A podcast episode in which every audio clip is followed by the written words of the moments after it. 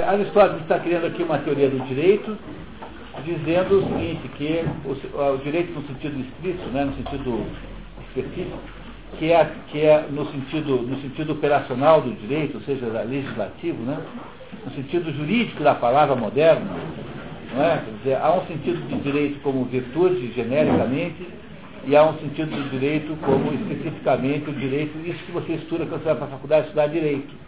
Então, quando você vai para a faculdade estudar direito, é, é, você, você, estuda, você estuda, para Aristóteles, esse direito da faculdade e o, o, o direito como virtude é a mesma coisa.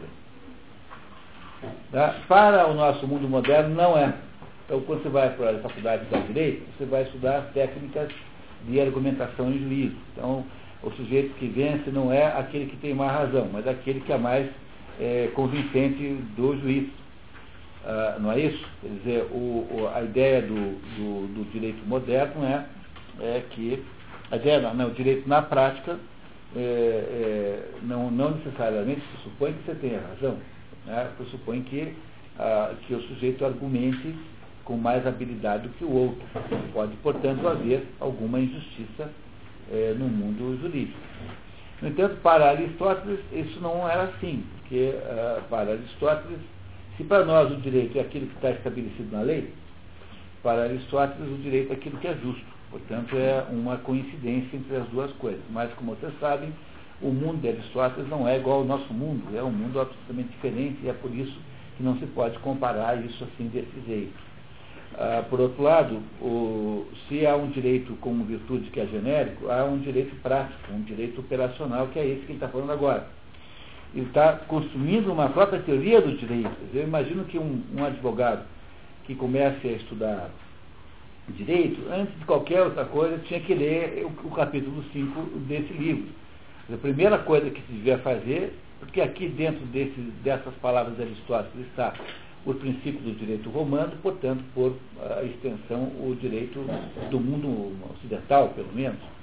É claro que eu estou aqui apenas delirando, porque eu sei que não é feito assim, e, e, e, e, o fato de nós perdermos essas referências faz com que o nível é, aí de formação tenha, no fundo, é apenas um sintoma da, da redução enorme de nível de formação em tudo que você possa imaginar. Mas ninguém devia estudar qualquer assunto antes de fazer um bom estudo sobre os princípios, como as coisas são, ao nível universitário, tinha que ser muito diferente do que é hoje aqui. Ah, houve várias tentativas. Né? A irmã Miriam Joseph, por exemplo, convenceu uma universidade católica lá na, nos Estados Unidos a, antes de qualquer coisa, dar a, um ano de aula do Trivium.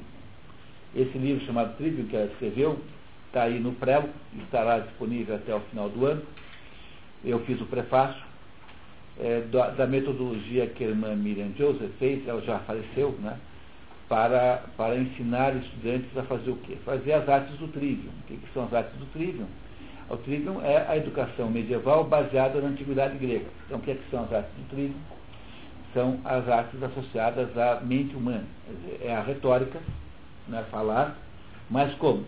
Com, com o apoio da gramática e da lógica. Então, aprender essas três coisas é, uh, é aprender a raciocinar. Além de fazer isso, é preciso também ter as artes do quadrivium. O quadrivium são as artes associadas às coisas, não à mente humana, que são a aritmética e a geometria, e cada uma gerando, a, a, a aritmética gera a harmonia, pode chamar de música, e a geometria gera a astronomia. E, e essas quatro coisas são o quadrivium. Quando você aprende essas sete coisas, você aprendeu as sete artes liberais sete conhecimentos são chamados de sete artes liberais. E esses conhecimentos, então, ao final deles, o fulano lá, que, tinha, que começou a aprender aos 14 anos, chega lá aos 18, 19 e recebe um título chamado mestre nas artes liberais, que é exatamente o sentido que é dado nos Estados Unidos à expressão Master of Arts. Quando você tem um, recebe esse diploma, esse diploma americano, é um inspirado na, nas artes, mestre nas artes liberais. Essas artes que você recebe, nas quais você se diploma, não são artes no sentido de artista plástico, são artes liberais. É claro que lá nos Estados Unidos não se ensinam as artes liberais mais, mas o título guarda ainda a lembrança disso. Se você ainda por cima tem é, capacidade econômica e vontade, você pode fazer então as profissões liberais superiores, que são só três. É a teologia, é o direito canônico e a medicina. É por isso que nós até hoje, e no final desses três cursos, você recebe o título de doutor. E essa é a razão pela qual nós chamamos médicos de doutores e advogados de doutores. E não chamamos engenheiros de doutores, porque os engenheiros não são uma profissão, engenharia não é uma profissão liberal, mas a engenharia é uma profissão associada a uma corporação de ofício. Quando o engenheiro, que naquela época chamava-se construtor, né, que é mais ou menos o mesmo sentido de maçom, quando o sujeito entrava na corporação dos, dos construtores, ele não tinha mais liberdade nenhuma. Toda a sua vida passava a ser regulada por regras corporativas, da corporação de ofício. O médico, no entanto, tem liberdade absoluta, porque o médico não tem nenhuma obrigação de cobrar pelo seu serviço, pode cobrar, pode cobrar. E essa é a razão pela qual a profissão do médico é uma profissão liberal e a do, do, do engenheiro não é. Fez sentido tudo agora? Dá para entender agora como as coisas são, né? Elas são assim porque tudo isso está, estava, é, reflete uma, um, um sistema que já desapareceu, mas que funcionava desse jeito. Tá certo? Agora, por que, que eu estou falando disso? Boa pergunta, né? Bom, continuamos aqui com Aristóteles então, né? Vamos lá.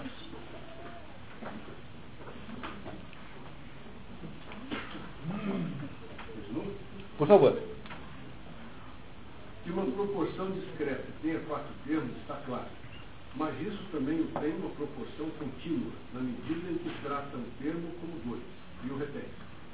Por exemplo, como a linha que representa o termo A está para a linha que representa o termo B. A linha que representa o termo B está para a linha que representa o termo C. A linha aqui, que representa o termo D, é indicada duas vezes, de sorte que, se for contado duas vezes, haverá quatro pontuações. Ah, isso não tem nenhuma importância. Em vez de eu fazer isso com números, 2, 4, 6, 2, eu posso fazer com linhas também. Tá? Daí será contínua e não discreto. O número é discreto porque é um depois do outro. Né? É só isso. Não tem nenhuma não tem nada aqui complicado para entender, é apenas entender que podem ser linhas em vez de ser números. Assim, o justo também envolve quatro termos, no mínimo. E a relação ou proporção, no, no estrito sentido matemático da palavra, em grego analogia, entre o primeiro par de termos é idêntica àquela entre o segundo par. Pois as duas linhas que representam os indivíduos e porções são divididas similarmente. Então, como o primeiro termo está para o segundo, o terceiro está para o quarto. É aquilo que está no papel ali que eu fiz para vocês, aquele desenho. Tem nada de além do que está aqui, tá? Quer dizer, assim como 2 está para 4, o 6 tem que estar para 12. Então há uma, uma relação proporcional. Entendeu? Se o 6 estivesse para 10, então haveria uma desproporção, porque não teria dobrado, ele teria aumentado, sei lá, 80% apenas. E é só isso, não tem nem nada. Parece complicado, mas não é. Ele está apenas tentando falar sem.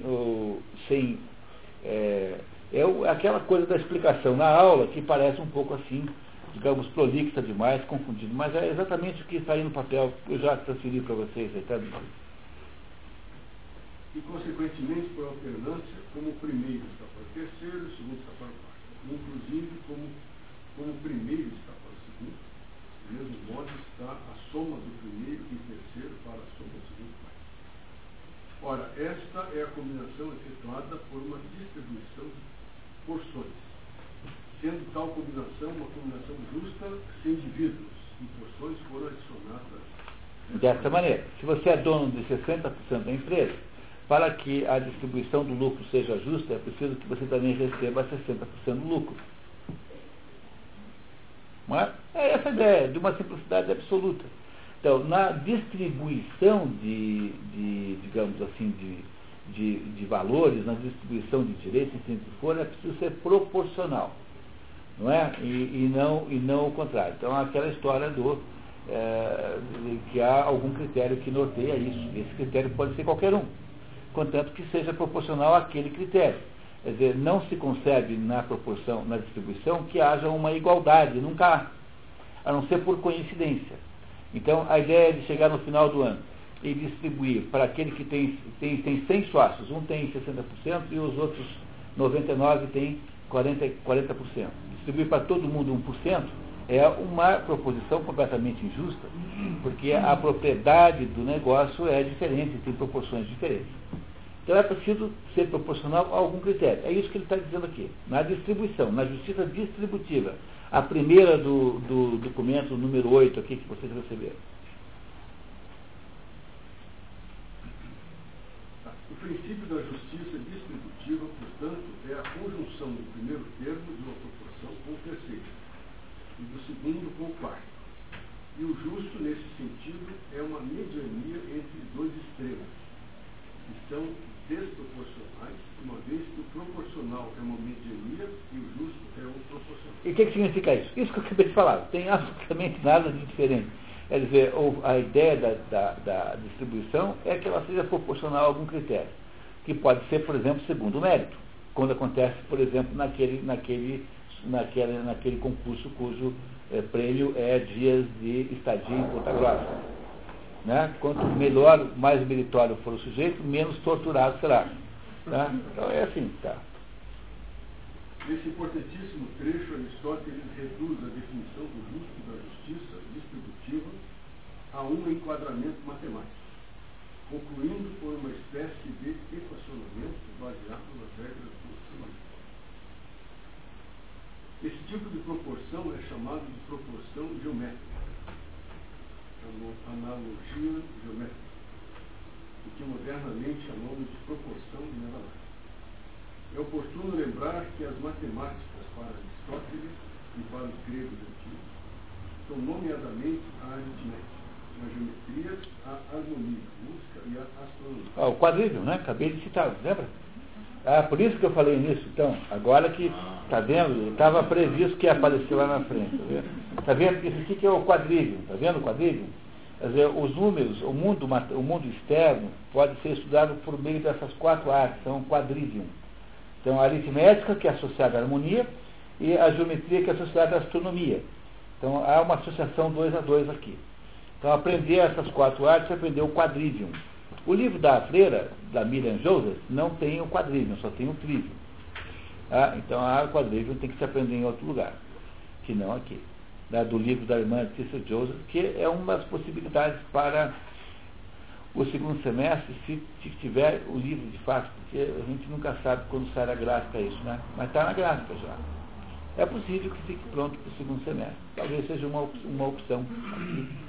Apesar de que a gente tem que decidir se, se continua com a Aristóteles, também seria uma outra opção muito interessante. Vamos esperar amadurecer um pouquinho mais. Eu não sei agora a solução boa. A, poética é um livro muito travado e, e talvez fosse melhor agora para instrumentalizar melhor a nossa cabeça, pegar assim da alma, da, da corrupção e da geração, livros que têm uma conotação mais é, de instrumentar como mecanismo de raciocínio, assim. Talvez fosse melhor. Poética talvez não fosse o melhor livro nesse momento. Eu não sei, vamos pensar junto. Né? Muito longo, muito longo, muito denso. É uma maravilha, né? Mas eu acho que é um, teria que fazer talvez durante um ano. Não sei. Vamos pensar também, também vou reconsiderar, sem problema nenhum. Tá. Continuamos. A álgebra está ausente simplesmente porque os gregos não conheciam. A álgebra, como o próprio nome indica, é uma invenção árabe. A propósito, como se sabe, os gregos e os romanos se apresentavam a progressão numérica isso que se chama de proporção geométrica na linguagem de Aristóteles, hoje em dia chama-se apenas proporção. Porque é isso que está ali. O A sobre a relação de A para C é a mesma que tem entre B e D. Então isso é proporção. Então, seja por onde eu for, eu vou sempre fechar a conta.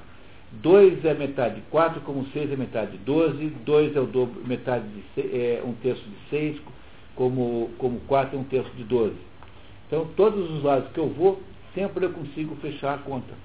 Então há uma relação proporcional. É como se eu pudesse representar por esses números um quadrado. Né? Eu pudesse fazer um quadrado igual ao outro. Né? Dizer, um quadrado maior ou menor, mas sempre um quadrado. Mas a garantia da manutenção das proporções é que garante que a figura geométrica será a mesma. Porque se eu mudasse as proporções, mudaria a forma. Então é, o quadrado pode ser pequeno, médio, grande, imenso, gigantesco, cosmicamente o tamanho do mundo. Sempre será um quadrado, é, porque as proporções entre esses quadrados serão sempre as mesmas. Então sempre será quadrado. Agora o tamanho varia, mas a proporção é a mesma. É? Essa é a ideia da proporção.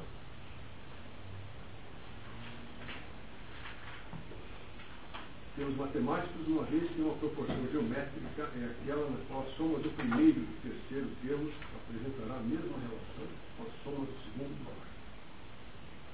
Como um termo de um par com o outro apresenta com o outro termo.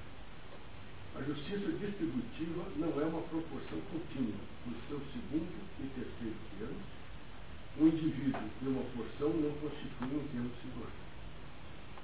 O justo nesse sentido é, portanto, o proporcional. E o injusto é aquilo que transgride a proporção. É, você dá para alguém que tem 10% da empresa, 50% do lucro. Tem dois sócios, um com 10 e outro com 90. Se você der o mesmo lucro para os dois, você está sendo injusto, porque as proporções do lucro não são iguais às proporções da propriedade. Não tem nada além disso. É bem isso. Parece um pouquinho difícil, mas é só essa ideia. Tá?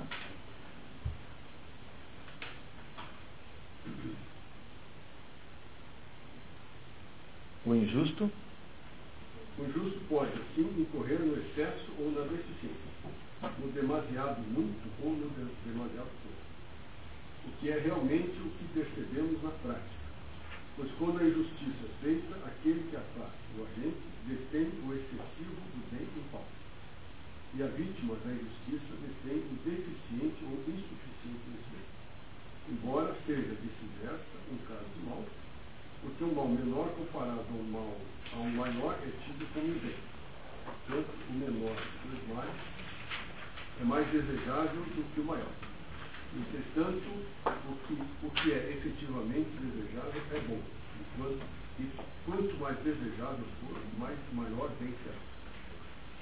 Esse, portanto, um tipo de justiça. Então, entenderam como funciona a justiça distributiva? Ela funciona proporcionalmente o que, que é a justa medida? É aquilo que é proporcional. É isso que ele está querendo dizer. Então, quais são os dois extremos que são é, viciosos? Quando alguém recebe mais do que devia, ou recebe do outro extremo menos do que devia.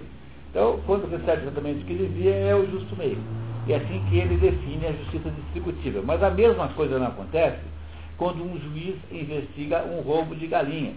Quando um juiz tem que decidir sobre o mérito ou não é, do, de uma questão qualquer envolvendo dois indivíduos. É essa a próxima etapa, ou seja, ele vai nos explicar agora como funciona a justiça corretiva, que é outro tipo de justiça prática. Né? Ele está aqui falando das justiças específicas, é, senso, e não da justiça genericamente. Ou seja, ele está construindo uma teoria do direito, na verdade. Você pode, por aqui, instrumentalizar os tribunais. Daqui nasce uma teoria do direito. É a primeira teoria do direito conhecida. Porque você tem aqueles códigos antigos que não são teorias de direito, são assim, faça isso, não faça aquilo. Mas teoria mesmo é essa primeira. Né? Continuamos. Vamos ver. Quarto, o tipo que resta é a justiça corretiva, a qual está presente nas transações privadas, tanto voluntárias quanto involuntárias. É, uma transação privada e involuntária é um assalto que você sofreu. É uma transação privada, porque alguém outra pessoa que não você levou o seu relógio. Mas é, é involuntário porque você não queria entregar o relógio para o fulano. Ele o convenceu com uma arma, entendeu? Mas você, em princípio, foi voluntariamente nisso.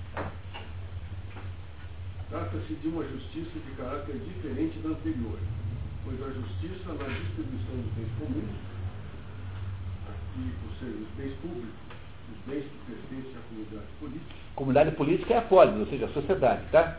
Então fica traduzido desse jeito, daí dá a impressão que está falando do, da Assembleia Legislativa, da, da cadeira da secretária do Herman Brandão, entendeu? Entendeu? Não é isso, tá? Quer dizer, comunidade política é o quê? É a, a polis. Então é um pouco redundante e errado para dizer assim. A comunidade, pronto. Põe a comunidade, está certo, acabou, não tem que botar política. Porque aí cai nesse problema moderno de achar que política é tudo que tem a ver com a Assembleia e não a ver com a polis, que é a cidade. Então está errado o modo como ele traduziu isso aqui. Tá? Tira a política fora, risca fora isso, que fica claro. Mas o cara bota uma nota para deixar as coisas mais claras, e aí fica mais complicado ainda do que. Né? Sempre se conforma à razão, proporção, e descrever, visto que quando uma distribuição feita dos recursos comuns, literalmente dinheiro público, riqueza em recursos pecuniários do Estado, se seguirá a mesma proporção existente entre as quantidades com que as várias pessoas contribuíram para os recursos comuns. E a injustiça que se opõe à justiça desse tipo é uma transgressão dessa proporção. Então, na distribuição tem que manter a proporção. Se você fizer diferente, você será injusto. Tá? E já falou isso, está apenas enfatizando. Mas o justo nas transações privadas, embora seja o igual num certo sentido, no injusto o desigual, não é o igual de acordo com a proporção geométrica, mas de acordo com a proporção aritmética. Quer dizer, aí sim cada um vale um voto. Entendeu? Entendeu? Aí não há essa diferença de valor relativo, porque uh, não se está debatendo agora é, é, quais são as proporções devidas, mas se o objeto daquela transação cumpriu-se ou não. E é apenas isso. Por isso que eu digo, é, invadiu-se uma fazenda. Ou de quem é a fazenda? Ah, é do fulano. Então o outro tem que sair. Não é isso? Quando você fica fazendo essa conversinha aí, como é que chama isso? Direito o que mesmo? Tem um nome nesse negócio. Direito. Como é? Tem um outro nome aí. Tem um... É o quê? Comunitário? Não, é, um, é uma tendência jurídica que veio, nasceu no Rio Grande do Sul, que é assim. Ou sem terra pode pegar a sua fazenda à vontade porque ele é pobre.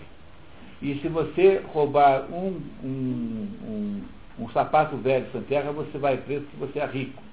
Entendeu? Esse, esse tipo de direito é um direito contrário a essa proposta que está fazendo aqui. Quer dizer, é a tentativa de colocar dentro da decisão do mérito da ação critérios distributivos. Alternativo, isso. O nome disso é direito alternativo. Imagine que barbaridade uma coisa dessa.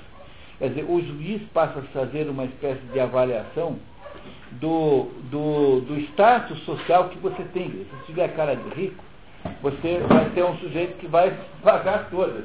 Entendeu? É, é, a ideia do, do, direito alternativo é que ele não é um direito igualitário. Dizer, o, o sujeito, a, o crime de invadir uma fazenda é diferente conforme o sujeito que o perpetra. Então, por exemplo, se um sujeito um pobre roubar um carro, ele não é criminoso de modo nenhum porque ele é pobre. Agora, se você roubar um carro, você é um criminoso terrível.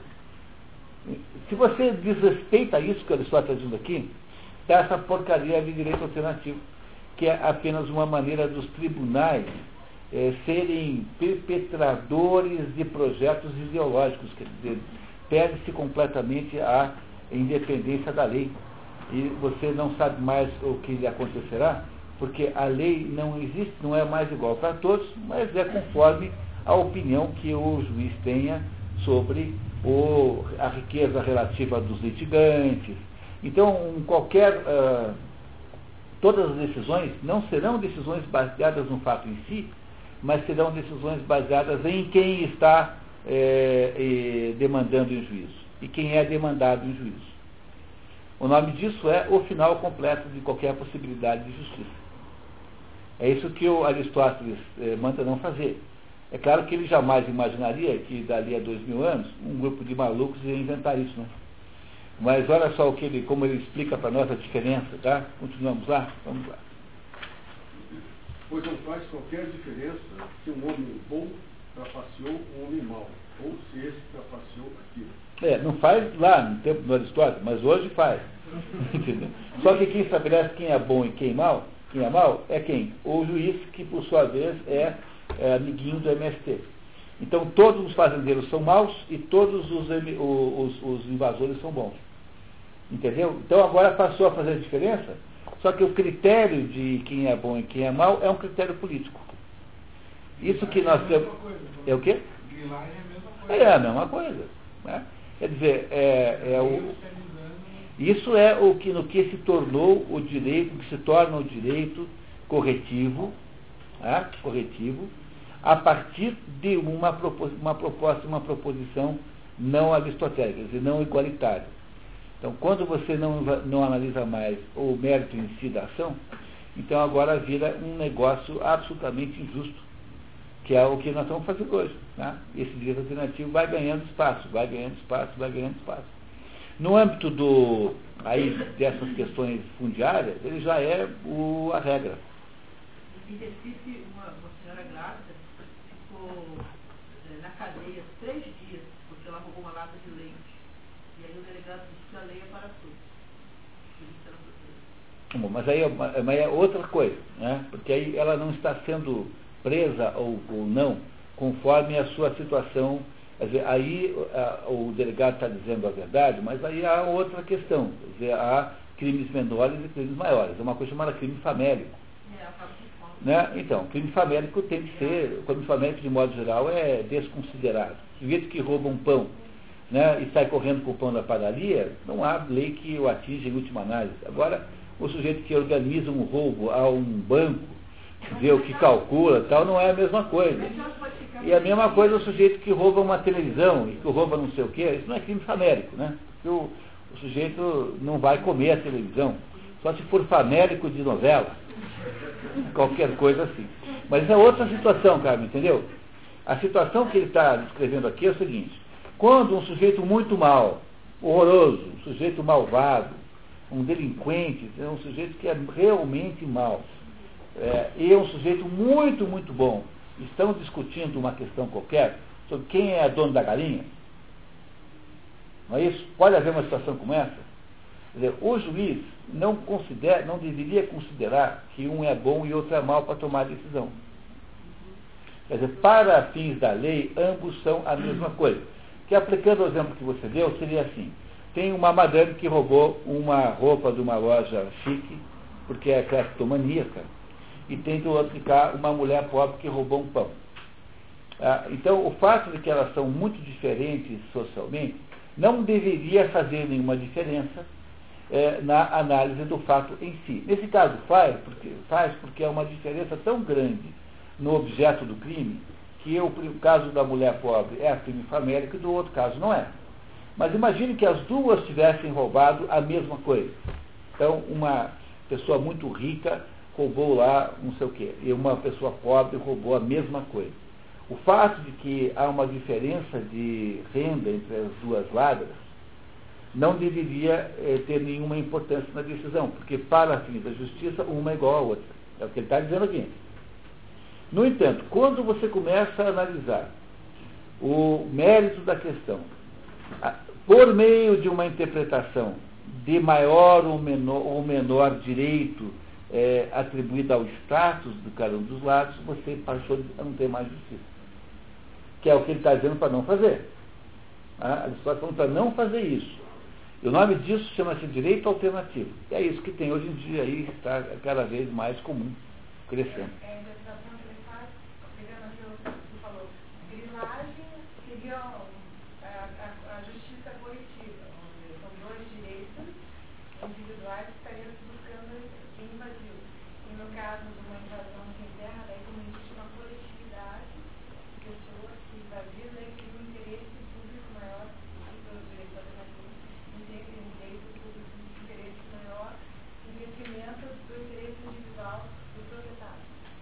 Já, é uma maneira, pois é, é um argumento, né, para você tomar essa decisão, mas essa é uma argumentação que o Aristóteles impugna. Então vamos ver o que, que ele acha sobre isso, tá? Vamos lá. A lei apenas considera a natureza do dano, tratando as partes como iguais. Olha aí, tá? Tá vendo?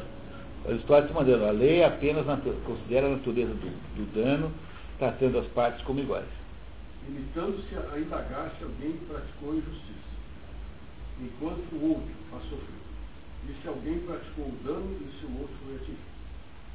Consequentemente, sendo o injusto cruz desigual, o juiz se empenha em torná-lo igual. Daí ser esta justiça, concebida e aplicada pelos juízes entre os particulares, corretiva ou corretora, vale dizer, equalizadora. Embora para Aristóteles não haja teórica e explicitamente uma distinção entre o ético e o jurídico. É, já falei para vocês por quê, né? Expliquei que está na política, né? Essa explicação. O legal está encerrado no ético. Ou, em outras palavras, não há uma ciência autônoma do direito, a qual os romanos chamarão de jurisprudência. Ele estabelece implicitamente aqui a clara fronteira que existe na prática entre a moral e o legal, visto que a justiça corretiva é para ele precisamente a justiça procedural, a justiça pertinente ao domínio do que denominaremos posteriormente direito e mais particularmente direito civil e direito penal. Visto que, quando alguém recebeu um golpe e o outro o aplicou, ou alguém o matou, e o outro foi morto, a linha que representa o sofrer e o fazer no tocante à ação está dividida em partes desiguais, mas o juiz se empenha em torná-las iguais mediante penalidade ou perda por ele impostas retirando o ganho. Termo ganho é usado numa acepção geral de modo a aplicar a esses casos, ainda que não seja rigor apropriado algum deles. Por exemplo, relativamente a uma pessoa que agride a outra, nem é a palavra perda apropriada à vítima nesse caso. Mas aconteça o que acontecer, os resultados são classificados como perda e ganho. Respectivamente, quando a quantidade do dano recebido chega a ser estimada. Assim, Ele está traduzindo tudo em perda e ganho. Né? Apesar de que nem sempre essa tradução passe perfeitamente. É isso que ele está dizendo. Assim, enquanto o igual é uma mediania entre mais e menos, e perda são de imediato tanto o mais quanto menos de maneiras contrárias. Mais bem e menos mal, sendo o ganho e mais mal e menos bem sendo a perda. E como o igual que declaramos ser, o justo é como dissemos, uma mediania entre eles, conclui-se que a justiça coletiva será a mediania e Uma vez que você possa traduzir todas as situações humanas em termos analógicos de perda e de ganho, é, como acontece no fato quando há um assassinato. Então, a imposição da pena reduz ao ganho daquele que não foi um ganho pecuniário, de fato, mas é, um, de certo modo, um ganho. É, é imperfeita a tradução, mas é o modo como tudo pode ser mais ou menos resumido numa fórmula só. Seria isso aqui uma ao dente por olho? É, é isso que ele vai contar em seguida. Tá? Mas não, peraí. Não, o, o juiz é, faz a equalização entre a perda e o ganho por algum critério, que não é necessariamente a lei de Italião. Porque a lei de Italião é isso, né? Quer dizer, a, é fazer o contrário. É, ma, você matou o irmão do outro, então o outro vai matar o seu irmão. Mas essa é apenas uma das metodologias de equalização e que não são, não é, não é a única metodologia. É isso que ele vai explicar agora. Entendeu? Esta é, a, esta é a razão por que, quando ocorrem disputas, os indivíduos recorrem ao juiz. Dirigir-se ao juiz é dirigir-se à justiça, pois o juiz ideal é, por assim dizer, a justiça personificada. E também os homens necessitam de um juiz para que este seja um elemento mediano, pelo que efetivamente, em alguns lugares, ele é chamado de mediador. Pois pensam que se ele atinge a mediania, atinge o terreno. É, a gente nunca pergunta por que, que o mediador é mediador, né? Porque a gente tem uma, uma, uma ideia de mediador como, como, é que é, como animador de grupo, como condutor de reuniões, mas o mediador é aquele que trará a coisa para a mediania, para a justiça, portanto, né? E é isso, por, por isso que esse mediador aí, que ele está falando, é nesse sentido de restituição da mediania onde está a, a, a, a virtude, e não num dos extremos que está, obviamente, é, onde, essa, onde, onde essa, esse deslocamento é de natureza patológica, portanto é preciso voltar à mediania, portanto ao justo meio. Assim, o justo é uma espécie de mediania, na medida em que o juiz é um meio entre os. Ora, O juiz, o juiz restaura a igualdade. Isto é, ele equaliza, restabelece a igualdade onde ela foi violada. Presume-se que a igualdade seja sempre anterior à desigualdade. É, óbvio, né? Porque se ele vai restaurar uma coisa, precisa que essa coisa tenha existido antes. Então você restaura um quadro porque ele esteve antes em situação melhor do que está hoje, né? Não é isso? Portanto, pressupõe-se que a igualdade tenha sido desrespeitada, por isso que tem de restaurá-la. Se representarmos a matéria por uma linha dividida em duas partes desiguais, ele subtrai um segmento maior naquela proporção, aquela porção pela qual é excedida uma metade da linha inteira e a soma ao segmento menor. Está vendo? Então aqui, ó, se você fechar os olhos agora e sonhar um pouquinho, você vai ver as histórias mostrando. Se representarmos a matéria por uma linha, isso aqui é uma aula, né? Vocês entendem que não há nenhuma dúvida que isso aqui seja uma aula? Então é como o professor falar, se, você, se nós representarmos, aí traça a linha em algum lugar. É claro que eu não sei como é que fazer isso naquela época, você tinha, cara, você tinha giz, devia ter, né? Porque giz é um calcário, né? É uma, uma coisa natural. Então, faz, de alguma maneira, né, essa aqui é uma prova que se tratava de uma aula. E isso que ele está falando é o que está aqui nesse esquema, aqui na segunda parte. Então tem ali o, o esquema geométrico da tal da justiça corretiva. Ela é igualitária aritmética. Ele vai usar esse exemplinho aqui que eu traduzi eh, para ficar mais fácil, né? Vamos esperar um pouquinho para voltar a botar o olho aqui, tá? Mas é que está aqui, é isso. Quando todo foi dividido em duas metades, as pessoas costumam dizer que assim tem o que tendo obtido o que é igual. Essa é, de fato, a origem da palavra justo. De caiu, justo. Que significa na metade. Como se alguém devesse chamá-la e pronunciá-lo de caiu. E um juiz fosse um. Fosse aquele que estabelece a metade. Aquele que estabelece a metade. Igual é uma mediania por meio de proporção aritmética entre maior e menor. Pois, quando dois iguais, uma parte subtraída de um e adicionada ao outro, esse último excederá o primeiro duas vezes aquela. Ao passo que se houver subtraída de um, mas não adicionada ao outro, esse último excederia o primeiro uma vez somente a parte que não tem absolutamente nada de difícil nisso, é a coisa mais óbvia do mundo, entendeu? É, é uma coisa que parece difícil, porque está tentando falar em palavras coisas que são assim, para botar no papel, né? Já vai ficar óbvio isso, tá? Portanto, o último excederá a mediania uma vez, a parte, e a mediania excederá o primeiro, do qual a parte é subtraída uma vez aquela parte. Esse processo, então, nos capacitará a curar o que devemos subtrair da parte que tem demais, e o que, e o que adicionar àquela que tem pouco demais. Então, se você tem 20% da empresa, e recebeu só 10% do lucro, eu tenho que tirar 10% do lucro dos outros lá e vou passar para você. É só isso que está escrito aí, não tem absolutamente mais nada que isso. Entendeu? Quer dizer, não é, não é proporcional no sentido é, como se faz na distribuição, porque agora tem apenas que corrigir as diferenças que haviam no, que, que estão estabelecidas ali. Portanto, tem apenas que ajustar os números. É por isso que o segundo raciocínio é diferente do primeiro, que é aritmético, enquanto o outro é geométrico, digamos assim. Tá? Apesar de que essas são expressões aristotélicas que não se usam mais. Aí continuamos, está vendo? Esse processo, então, nos capacitará a apurar o que devemos subtrair da parte que tem mais e o que adicionar aquela que tem pouco demais. Teremos que adicionar a parte que tem excessivamente pouco a quantidade por meio da qual a mediania entre elas, a esquerda, subtraída a maior das três. Quer dizer, a parte que tem demasiado, a mediania, e a parte que tem demasiado pouco. A quantidade pela qual a mediania é por ela excedida.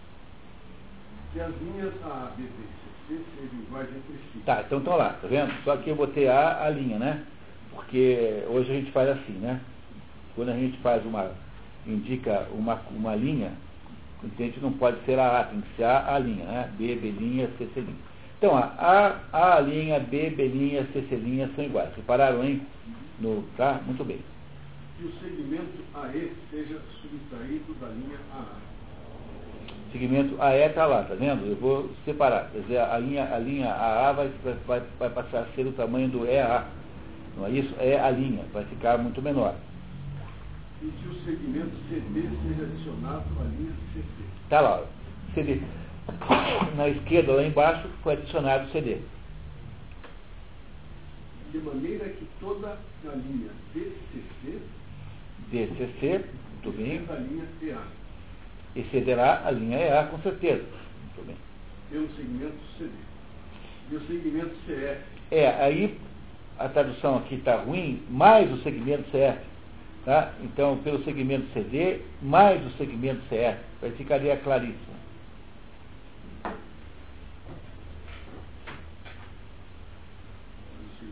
então DCC excederá PB por meio de CD.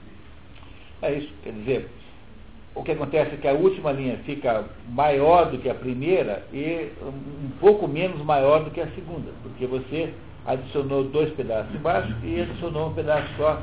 Você tirou um pedaço de cima, diminuiu a de cima, e a de baixo, além de não ter sido diminuída, teve mais um acréscimo. E a do meio não teve nenhum acréscimo nenhum momento. Você, você tirou da A, você colocou na, na C. É isso só, não tem nada mais do que isso. É a coisa mais boba do mundo, tá? Mas se você não fizer um papel assim, parece uma coisa eh, altamente sofisticada, não é? Tá? Continuamos. Os termos perda e ganho, nesses casos, são emprestados das operações de permuta. Nesse contexto, ter mais do que o que lhe cabe é chamado de ganho, e ter menos do que aquilo que se tinha no início é chamado de perda. Como, por exemplo, no comprar e vender e todas as demais transações que recebem a imunidade da lei. Ou seja, transações legais aprovadas pela lei. Enquanto, se o resultado da transação não constitui nenhum momento nenhuma diminuição, mas exatamente o que as partes possuíam, elas mesmas dizem que tem o que ficar. E nem perderam e nem ganharam.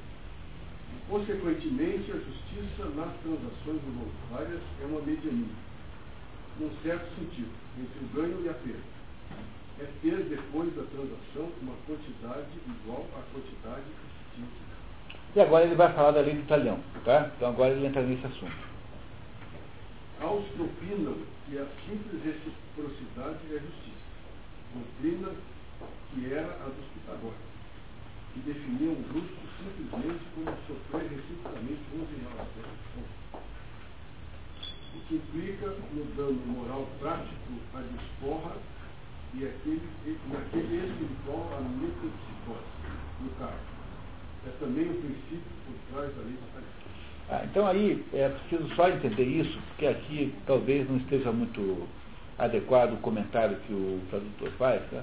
porque a lei do karma é uma lei é, do hinduísmo que diz que quando que você é que com essa com, a conversa espiritista ficou tudo uma porcaria para entender, que é os, os fenômenos, o, o, o, há um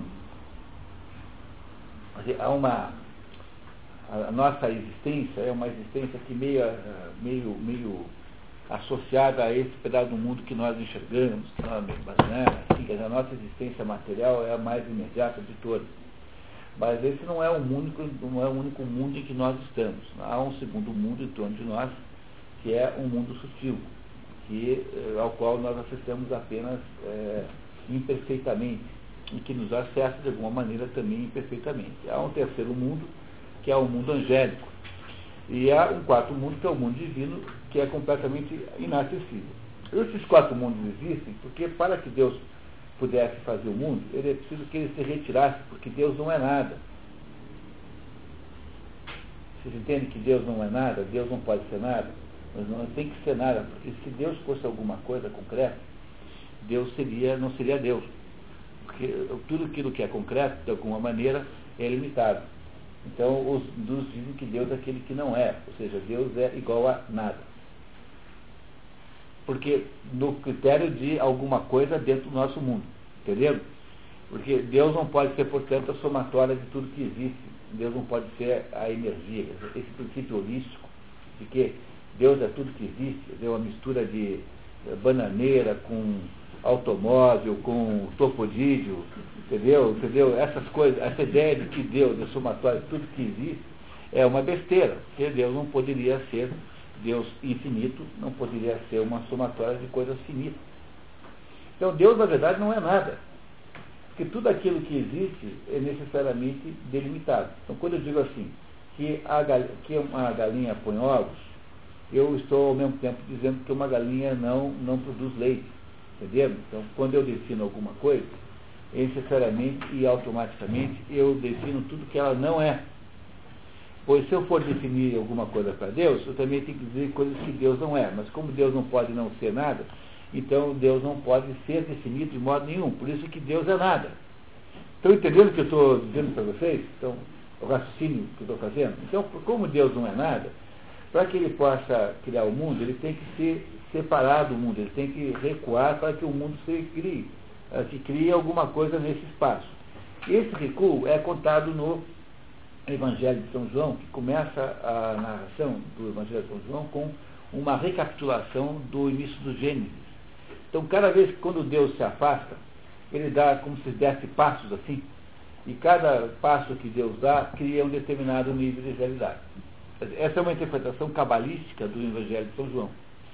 E, e, aí então significa que nós estamos rodeados de níveis de realidade que nós não entendemos, que estão fora do nosso alcance, que nós não entendemos bem. Nós sabemos, e aí nesses níveis de realidade é que acontecem todos os fenômenos esquisitos e estranhos. Porque há, obviamente, uma grande quantidade de acontecimentos estranhos e inexplicáveis. E esses acontecimentos não estão explicados. E, toda vez que você tenta explicar, você esbarra nas dificuldades óbvias que é de comprovar sua tese, porque esses fenômenos não estão no mesmo grau de. Eles não são verificáveis materialmente, porque eles não pertencem a esse grau de realidade aqui, mas a graus de realidade externos a esses graus que estamos aqui. E aí então aparecem essas explicações. Então, a ideia, por exemplo, do karma é uma explicação que se faz sobre determinadas coisas. O, quando a gente nasce, a gente, a gente traz, herda características físicas dos nossos antepassados. Não é verdade? Então você parece com algum parente seu, provavelmente. Né? Quem não parece com algum parente seu, parece com o leiteiro. né? né? Ou coisa aliás, nem sei como é que inventou isso, porque deve ter sido 200 anos que não tem leiteiro nenhum mais. Né? Bom, e, então, o, entendeu? Então você parecerá de algum modo. Bom, do mesmo modo que o seu corpo físico parece com os seus antepassados, o seu corpo psíquico, aquilo que é a sua psicologia, também parecerá com os seus antepassados, ora bolas. Portanto, isso que se chama de karma é o que? É uma espécie de herança psíquica que você traz dos seus antepassados e que você, de alguma maneira, também para a qual contribui nessa vida em que você está. No entanto, a interpretação fantasiosa disso é de que o seu, o seu o karma é a sua, as suas vidas passadas. Eu diria assim, suponha você que houvesse método de detectar esse karma, quer dizer, detectar vidas passadas. Suponha que alguém conseguisse de fato fazer isso. Como eu poderia provar que isso que a pessoa está me dizendo foi uma vida que eu vivi e, e que eh, não é o que parece muito mais provável a vida dos meus antepassados? Porque aquilo que eu estou lembrando pode não ser o que eu tenha vivido, pode ser o que os meus antepassados viveram. Porque isso provavelmente está em algum lugar. Eu, a, o sujeito que melhor explica isso é o Rupert Sheldrake, com a ideia do campo mórfico. Uma família tem um campo mórfico. E esse campo mórfico é uma contribuição que todo mundo faz para esse campo mórfico. E se a sua família tem, por exemplo, tem traços morais ruins no passado, se a sua família é composta majoritariamente de ladrões de galinha, então é sua obrigação melhorar o karma da família. Quer dizer, não roubar galinha nenhuma e devolver quantas puder para os seus legítimos donos. Aí, nesse caso, você tem que aceitar o seu Dharma. Dharma é aquilo que você faz para melhorar o karma.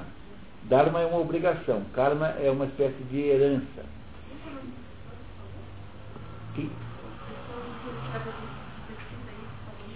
O livro sobre isso que tem para comprar é o livro do Patrick Paul chamado Os Níveis de, da Realidade.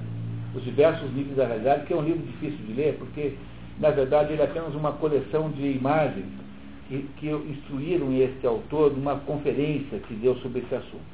Mas é, a ideia central é essa, que quando Deus se recolhe Então, é, esse recolhimento de Deus gera como que ondas nas quais se estabelece a realidade e depois, né, e, e isso está, isso, a, a, a, origem dessa interpretação é a interpretação cabalística do Evangelho de São João. Então, é, os rabinos cabalísticos fizeram essa interpretação do Evangelho de São João, mostrando que há três, há quatro níveis de realidade, basicamente, que os físicos, é, que você pode correlacionar com as quatro forças físicas, as quatro forças básicas a força nuclear, a força forte, a força fraca, a força gravitacional, enfim. Essas forças físicas que os físicos reconhecem como tal poderiam eventualmente ser relacionadas com isso, mas eu já não acho que aí haja muita esperança. Então, não sei. Tá? A verdade é que seguramente nós vivemos num mundo de fenômenos absolutamente desconhecidos. E é, esses fenômenos em torno de nós, que nós não somos capazes de compreender verdadeiramente, podem ter explicações incrivelmente distantes e inacessíveis. Não é até bom, até seu ponto de vista, é, da, é claro que isso a gente pode estudar, né, mas ah, no fundo, no fundo, isso tudo é meio secundário, porque você é julgado por aqueles atos que você faz na sua existência, aqueles atos da sua vida concreta, real. Agora, o que eu queria dizer é isso, né, quer dizer, o conceito de metempsicose. É, o conceito de metempsicose significa o quê? Metempsicose é quando a, a, psique, a alma, se muda de corpo. Então, os hindus acham que a alma da pessoa que morreu pode habitar o corpo de um sapo, por exemplo. Não tem que ser de um ser humano. Não é, não é isso?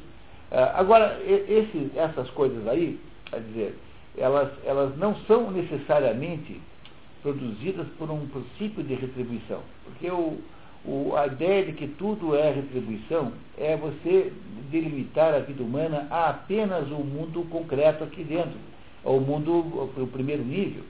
Então, os, os, os hinduístas popularescos, assim, é que ficam transformando tudo em retribuição. Mas isso não é assim verdadeiramente, porque você não sabe qual é a razão verdadeira pela qual você uh, sofre uh, os acontecimentos dessa vida. Dizer, a ideia de que você foi um sujeito mal, vai virar um, sei lá, que, o, o orangotango na próxima vida, sei lá, o, sei lá quem, o, o, o Sérgio Malandro, sei lá, sei lá o quê, vai virar alguém assim profundamente desclassificado, entendeu? Quer dizer, essa é uma ideia muito pobre que é, implica numa interpretação arbitrária desses fenômenos, fenômenos esses que não estão ao nosso alcance de compreensão. Então, para os verdadeiros é, intérpretes vedânticos, não existe esse negócio de reencarnação espiritista, como ele quer fazer crer aqui. Quando ele faz esse comentário de, esse comentário de metempsicose aqui, e de karma, ele está pensando em retribuição. Mas quem é que pode afirmar que essa retribuição dá-se nesse mundo aqui? Você não sabe isso de verdade. Mas aqui há uma certa, uma certa inércia nessa ideia, nesse comentário que, o, que, esse, que esse. Porque a retribuição da lei do Leão é no mundo real concreto aqui. Mas, olha, na prática, pessoal, acontece o seguinte: pessoas muito boas podem se dar muito mal, pessoas muito boas podem se dar muito bem, pessoas muito más podem se dar muito bem e pessoas muito más podem se dar muito más nesse mundo aqui. Então, que retribuição é essa? Porque só haveria a possibilidade de você pensar em retribuição, seja no karma, entendeu? Seja no. Uma ideia de que o karma é o que você fez numa outra vida e também pagar aqui. Então o sujeito nasceu em cadeira de rodas porque ele nasceu torto, porque na outra vida ele atropelou alguém e deixou alguém torto. Bom, essa ideia só teria cabimento se toda a realidade se reduzisse a essa daqui. Entenderam? Se toda a realidade fosse apenas essa, então se eu reduzisse toda a realidade a apenas a realidade em que nós vivemos aqui, poderia ter sentido, ter sentido isso. Mas como existem níveis de realidade diferentes que nós não conhecemos, e conhecemos apenas imperfeitamente, uma, uma, uma conclusão sobre essa, sobre, sobre essa ideia de retribuição é, é absolutamente precipitada. E o mundo tinha que ter sido cada vez melhor, porque cada, cada vez que a pessoa bonita ah, né, ia melhorando então, é, exatamente, quer dizer, como teria sido Hitler 20 mil encarnações é, antes? Devia ter sido um Drácula, né? Não, pior não ia conseguir ser. Como é que ia ser? Né? Agora ele nasceu, nasce um cavalo, um bom cavalo, daí de repente mula, sei lá, e é. de repente fica um bom cachorro. Ué, é, sei lá. Né? É melhor ser, então o mundo não teria que estar dele, é, como ele está, aspecto moral. Então, né? quer dizer. Quer dizer, nem mesmo dá para aplicar a própria tese, né, com, com cabimentos, né? Quer dizer, vocês compreenderam o que eu estou dizendo? Quer dizer, toda a hipótese sobre fenômenos de reencarnação é, serem baseados numa espécie de atribuição, seja porque você tem que melhorar ou porque o, o, o seu karma é o que você fez errado numa outra vida, são todas pressuposições de que só exista um nível de realidade que é esse aqui. Quando, na verdade, existem, de acordo com determinadas é, é, é avaliações aí, é, cabalísticas, existem mais de um nível de realidade. E o René Guinon, por exemplo, diz que esses níveis aí é, não, são, não são intercambiáveis. Quer dizer, você tem, você tem é, mudou de nível, mudou de nível. É outra coisa, não é mais esse nível aqui. Então, a ideia de que é, existam aí medidas retributivas, como uma lei de talhão cósmica, a lei de talhão cósmica, né, que é o que pressupõe quem acha isso, né, que o karma é o que você fez errado. Então, isso é o sujeito que acha que existe uma lei de talhão cósmica. Você foi no outro mundo um sujeito mal criado, agora vai ter uns filhos mal criados. No outro mundo você foi não sei o quê, pintou alguém de azul, você vai nascer azul nesse mundo. Será que isso é possível? Cara, é possível nascer azul? Não, então, sei lá, né, com oxigenação. Mas, sei lá, entenderam? Entenderam o problema? Então, essa pressuposição da lei, de haver uma lei de talhão cósmica, é uma pressuposição que desconsidera a possibilidade de haver outros níveis de realidade que não esse aqui. Portanto, é no mínimo, para dizer uh, uma palavra só, precipitado. Compreenderam a restrição que eu estou fazendo no comentário do resumidor? Então, continuamos. A reciprocidade, entretanto, não é coincidente nem com a justiça distributiva, nem com a justiça corretiva. Está vendo? Ah, porque a reciprocidade não pode ser com a, distributiva, com a distributiva, porque afinal ela não é proporcional. Né? E a outra, e não é coincidente com a outra, porque a outra é apenas eh, produzir o, o encontro de contas, que é tirar um segmento de, de reta de um lado e botar na outra. Né? Vamos lá nem com a justiça corretiva, ainda que as pessoas queiram identificá-la com esta última, quando citam a regra de Radamanto, ou seja, sofresse um homem o que fez, a reta justiça seria. Radamanto era irmão de Minos na mitologia e era um sujeito tão justo, tão justo, que quando ele quando morreu, ele foi empregado pelo diabo para fazer a distribuição das penas do inferno, no Hades. Esse Radamanto é irmão de Minos. E ele então funciona como um dos juízes do inferno. É uma figura mitológica, né? Obviamente, né? Foi feito, em muitos casos, a reciprocidade diverge da justiça. Por exemplo, se alguém investido de autoridade agride um homem, não é certo que esse homem lhe devolva a agressão. É, quando, se alguém investido de autoridade no exercício da função, né? né obviamente, né? agride um homem, essa agressão não deve ser retribuída, porque ela é uma agressão legítima porque ela é produzida por uma autoridade. Então não adianta aplicar aí o conceito de lei do talião, porque não, não deve haver a retribuição, não é?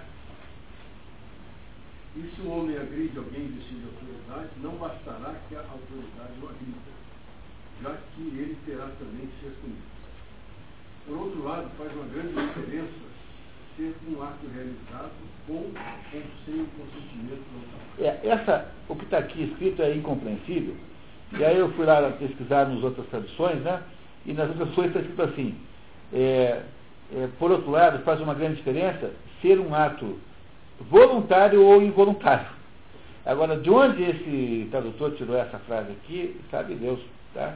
Porque tanto no, no Ross quanto no, no Mário da Gamakuri, e está escrito lá que faz muita diferença se o ato é voluntário ou involuntário, mas claro que sim.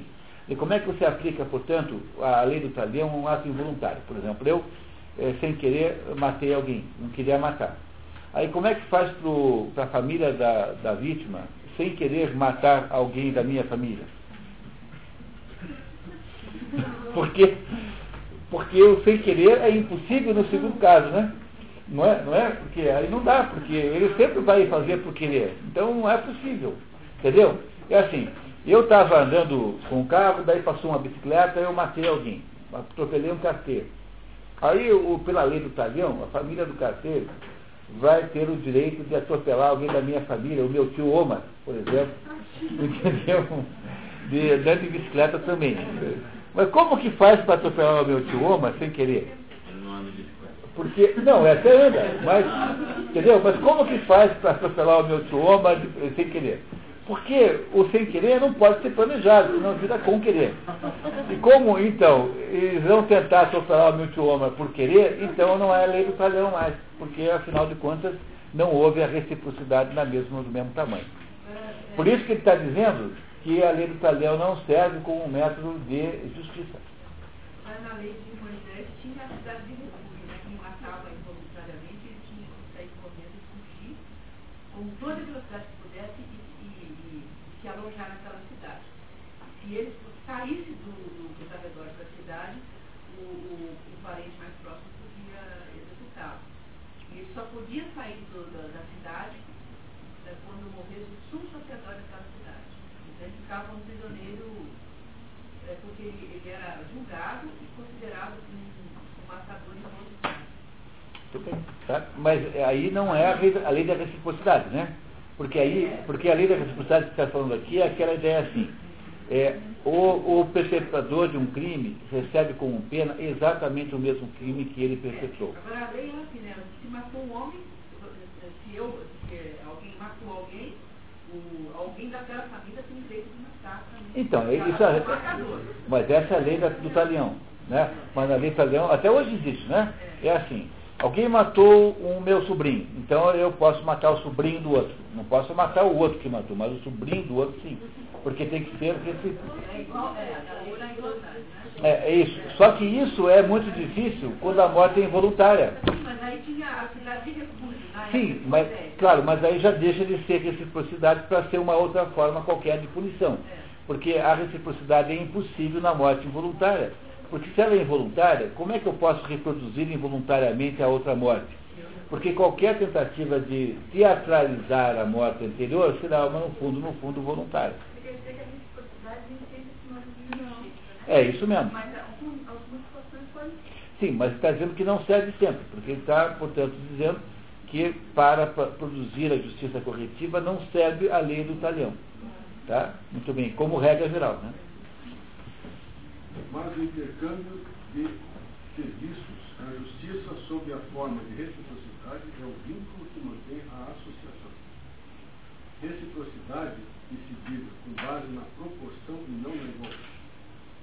A própria existência do Estado depende da reciprocidade fundada na proporção pois os seres humanos requerem a capacidade de retribuir o mal com o mal. Se não forem capazes disso, sentirão que se encontram na posição de escravos e pagar o bem com o bem. Na falta do que nenhum intercâmbio ocorre e é um intercâmbio público. É por isso que construímos um santuário das graças, um lugar público para lembrar aos homens que retribuam uma amabilidade. Visto ser esta uma peculiaridade da graça, uma vez que constitui um dever, não só retribuir o serviço quando se foi favorecido, como também um próximo ensejo tomar a iniciativa de prestarmos o serviço lógico. Ah, você está dizendo que eventualmente a reciprocidade funciona, mas ela não funciona como método genérico para produzir justiça. Alguma reciprocidade sempre há, é sempre alguma coisa na punição é, que, que é má quando o crime é mau, né? Alguma coisa assim. Pessoal, é, eu sugiro que a gente passe agora, que nós não vamos conseguir ler tudo, né? Que a gente passe agora rapidamente. Vocês nos darão mais aqui alguns minutos.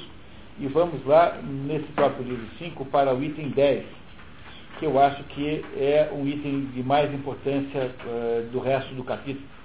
Uh, vocês, obviamente, podem ler sozinhos, como, quanto puderem, né?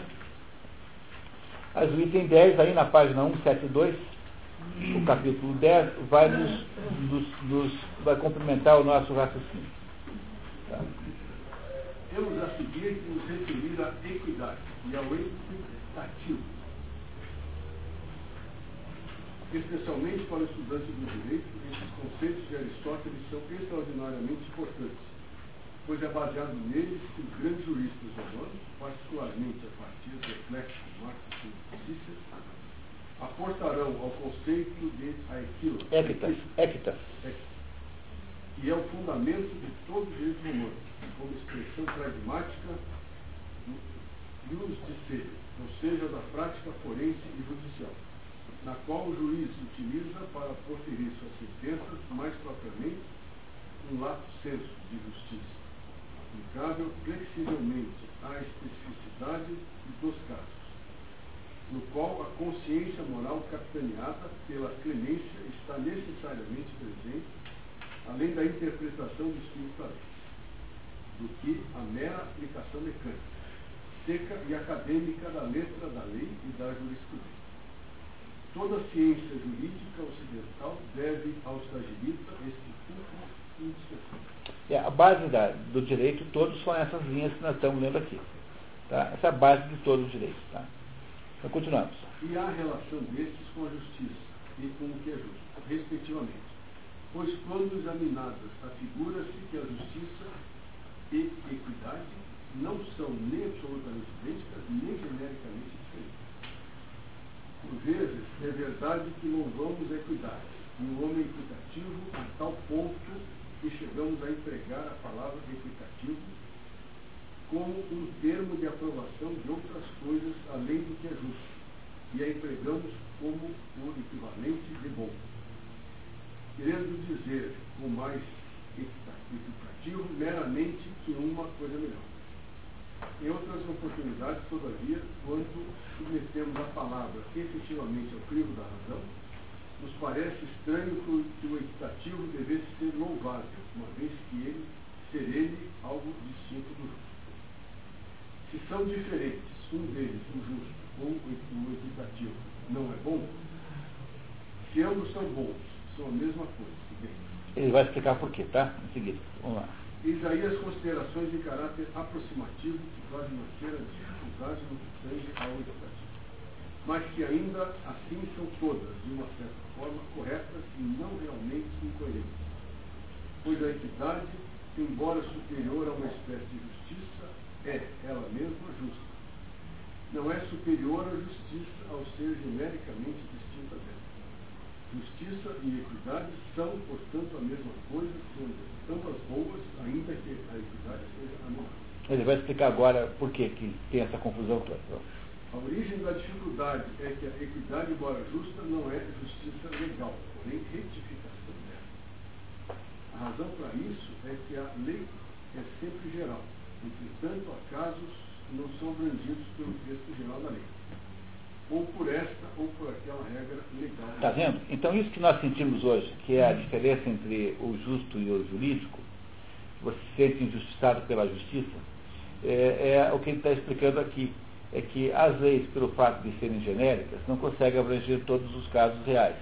Então, ele não está. A razão pela qual ele acha que a lei e a justiça não são iguais, não é da nossa perspectiva moderna, que acha que a lei, por exemplo, protege indivíduos que fizeram lobby para obter determinada vantagem. Então a lei foi feita para determinado. Os bancos inventaram o negócio da alienação judiciária, judiciária, por exemplo. Então você imagina que a lei seja, esteja sob a serviço de algum grupo que obteve uma capacidade de dólar maior. Então, Aristóteles acha isso junta, nem sonha com isso. Porque para Aristóteles, a lei e a justiça são sempre a mesma coisa. No entanto, pelo fato de que as leis são expressas genericamente, elas não atingem todos os casos específicos. E é por isso que nem, às vezes essas duas coisas não combinam. Tá? Vamos continuar explicando. Matérias, portanto, nas quais, embora seja necessário discursar em termos gerais, não é possível fazê-lo corretamente. A lei toma em consideração a maioria dos casos, no sentido moderno de precedente jurídico, arquivado pelo tribunal, ou seja, jurisprudência. Embora não esteja inconsciente do erro de tal coisa. Inconsciente, né? Inconsciente. É, inconsciente quer dizer, não é que não, não esteja, de, é, que esteja consciente. Essa frase, não estar inconsciente é estar consciente. É isso? Quer dizer, a lei sabe que a jurisprudência é injustiçante. porque ela gera uma base de aplicação genérica quando há casos específicos. Portanto, o resultado disso prático é que não há, de fato, possibilidade de ter justiça perfeita. E esse fato é um fato que é preciso entender com toda clareza, que é o fato com que lida, por exemplo, o livro O, o, o Processo Maurícios, que é um livro maravilhoso, todo mundo devia ler. Vai para o programa lá das expedições do Processo Maurício, em 2009, né, parece, 10, não lembro mais, 2010. O Processo Maurício conta a história do Etze Andergast, que é um juiz é, um menino, né, que chama esse Andagás, que, eh, que descobre que o pai dele, que era um juiz, cometeu um erro de julgamento. E o menino se rebela contra aquela situação e vai lá desvendar o verdadeiro criminoso. Enquanto ele faz isso, o pai é, reconsidera a sua decisão e consegue anistiar o condenado.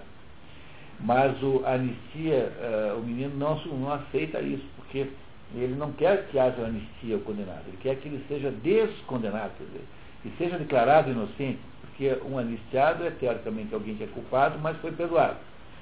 E ele não quer, não quer que o condenado seja perdoado, mas seja justiçado. Né? E aí, esse livro é a história do fulano que não suporta a ideia de que possa haver alguma justiça no mundo. É justamente essa atitude muito comum na adolescência que permite que todo governo totalitário crie as suas juventudes hitleristas. Né? Então é o Hitler fazendo é os caras pintados do Lula, é essa turma que vai quebrar ponto de ônibus aí do Requião, né, ou do Ático que organiza, esses estudantes aí, igual de passe, não se meia entrada e tal, essa turma que fica pintando aí na rua, aí, é singenta isso, isso, aquilo, então é um grupo de juventude hitlerista organizado pelo Requião, pelo Duarte, pelo Maurício Requião, que for. Então essa gente se, dá, se presta esse trabalho porque elas são fanatizadas pela exigência de um mundo completamente justo, que diz aqui Aristóteles que não é possível, porque haverá sempre alguma coisa que impedirá. Estão compreendendo? E, é, o processo Maurícios é um livro que só acha no tempo, mas é fácil de achar, porque foi publicado aí por essas coleções aí, é fácil de achar. O processo Maurícios com Z. O nome do autor é Jacob Wassermann. Grande livro. E isso não faz dela uma lei errada, pois o erro não se encontra na lei, nem no legislador, mas na natureza do caso, uma vez que o estofo das questões práticas é essencialmente resolvido. Entendendo o que ele falou aqui? Isso não faz dela uma lei errada, pois o erro não se encontra na lei e nem no legislador, mas na natureza do caso, uma vez que o estofo das questões práticas é essencialmente irregular. Quer dizer, as questões práticas é uma diferente da outra. Né? E cada uma é de um jeito. É por isso que não se pode atribuir a injustiça do sistema, mas apenas há uma situação que o sistema não consegue, há uma, uma precisão que o sistema não tem. Portanto, não há justiça perfeita. Quando, portanto, a lei estabelece uma regra geral posteriormente surge um caso que apresenta uma exceção à regra, será então correto, onde a expressão do legislador, em função de ser ela é lacunar e errôneo. Retificar o defeito, preencher a lacuna, decidindo como o próprio legislador teria ele mesmo decidido se estivesse presente na ocasião compartilhada, ou seja, estivesse no lugar, na pele do juiz. E teria promulgado se tivesse sido conhecedor do caso que Consequentemente, embora o equitativo seja justo e seja superior a uma espécie de justiça, não é superior à justiça absoluta, mas apenas ao erro devido à expressão absoluta. Esta é a natureza essencial do equitativo, ou seja, é uma retificação da lei, onde a lei é lacunar em função de sua generalidade. É, lacunar significa que não tem né, lacuna, que a lei é omissa, né? Foi feito esta, esta é a razão porque não são todas as coisas determinadas pela lei. Pelo fato de haver alguns casos e situações em relação aos quais é impossível estabelecer uma lei. É necessária a existência de um decreto especial, pois aquilo que é ele próprio indefinido só pode ser medido por um padrão indefinido, como a régua fúmbia usada pelos construtores de leve. Tal como esta régua não é rígida, podendo ser flexibilizada ao formato da pedra. Um decreto especial é feito para se ajustar às circunstâncias do caso. Está claro agora o que é equitativo e que este é justo e que é superior a um tipo de justiça. E também aqui se pode concluir claramente quem é o homem equitativo. Agora vem a parte mais importante. Ele é alguém que, por escolha e hábito, faz o que é equitativo. E que não é inflexível quanto aos seus direitos, se contentando em receber uma porção menor ele mesmo, que tem a lei ao seu lado. Não, menor, viu, mesmo que tenha ao seu. E a disposição correspondente é a equidade, a qual é um tipo especial de justiça e de e, de modo algum, uma qualidade diferente. E aí então, também o último pedacinho, a gente deixa para vocês lerem em casa,